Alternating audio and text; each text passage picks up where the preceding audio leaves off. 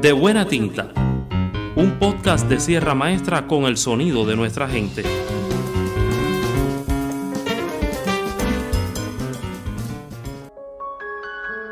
¿Cuántos años tú tienes? Cinco. ¿Qué es lo que el coronavirus? ¿Qué hace? Matar. Cuando el médico me dice que Mía Stephanie había dado positivo, tú quieres que la tierra se abra en ese momento. Tú piensas lo peor, lo más malo.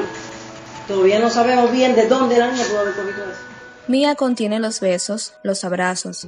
La tela sobre su rostro no le molesta. Sabe que es necesaria para protegerse de una enfermedad muy seria.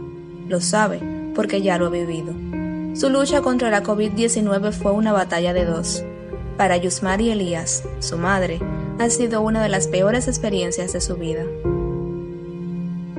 Tú sabes que eso es peligroso, que es contagioso. Eh, también pensé en el niño que duermen juntos.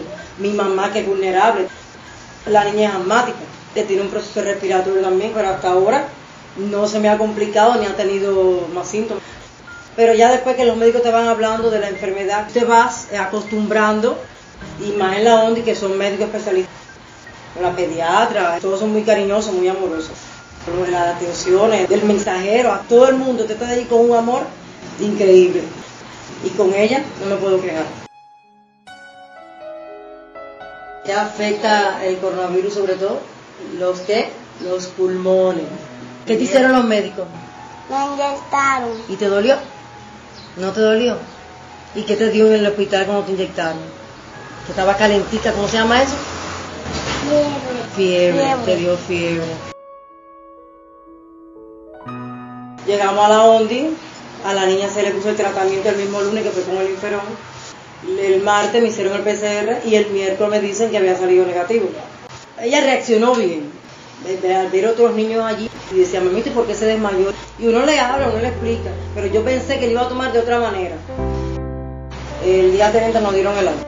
Eso fue el domingo. El miércoles fue que se despertó llorando porque tenía dolor en las piernas. El médico me dijo que el interferón podía dar algún muscular. Ya la estoy observando, pero hasta ahora no la dado más.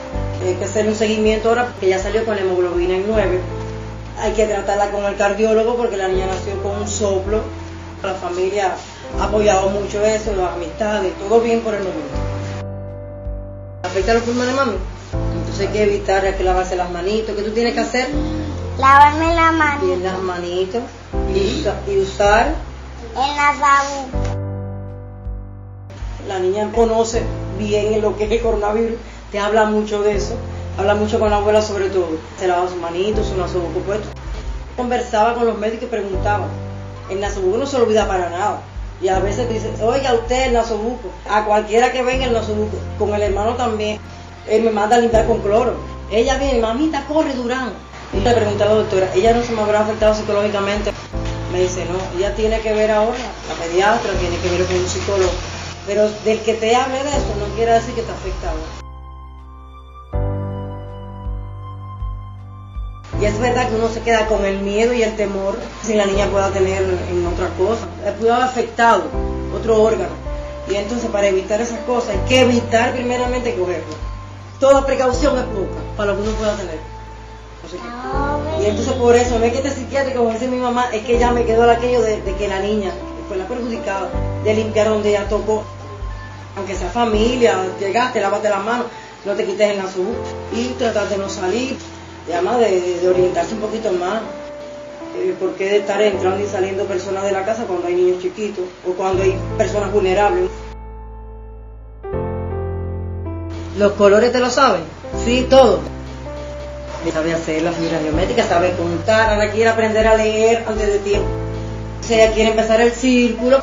Hoy mismo la directora me llamó, todo el mundo preocupada porque ella es muy, muy cariñosa y aparte le gusta estudiar, pero no puede empezar todavía hasta que no se recupere bien, hasta que no empezamos con las consultas con el neuro. Entonces empezamos el ciclo. Uno, mientras que está afuera y no te sucede, todo está bien, pero cuando te sucede, cambia hasta la forma de pensar, la forma de actuar. Te digo yo que no es fácil. Para acceder a nuestros contenidos, búscanos en las redes sociales más populares con la etiqueta de Buena Tinta.